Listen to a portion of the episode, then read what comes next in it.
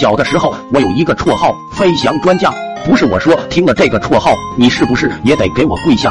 那是一个风和日丽的中午，我跟小伙伴在门前的小河边戏耍，玩的好好的，突然发现一只屎壳郎正在滚他的粪球。说来也巧，张桂花家的狗子也来了，大家都很好奇，为什么狗子不吃屎壳郎的粪球？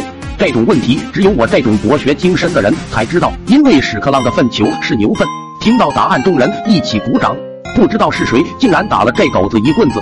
这狗子可不是好惹的，立马怒目而视，朝我们凶起来。我迅速指挥大家爬上柳树，这高处的风景还真是好。没过一会儿，狗子不见了，大家纷纷爬下树，只有我还在树上。怎奈这狗子又来了一个回马枪，从草丛里窜出来。还好我深谋远虑，没有下树。大家见状，直奔向我这树上，还高呼让我帮忙。此时我伸手去拉小伙伴，感觉用力过猛。突然身后一热，一股西翔喷涌而出，我竟然拉肚子。低头一看，小伙伴正在下边。见如此情况，上有西翔一落，下有恶犬相望。看到他们痛苦的表情，我告诉大家不要慌，狗子吃翔，大家稳住。我在树枝上拉翔，让狗子吃。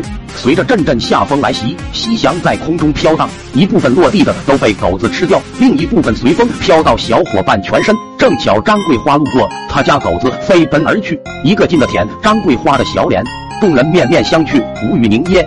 事后为了感激我的救命之恩，从此高呼我飞翔专家。正所谓西翔有恩天上来，一泻千里不复回。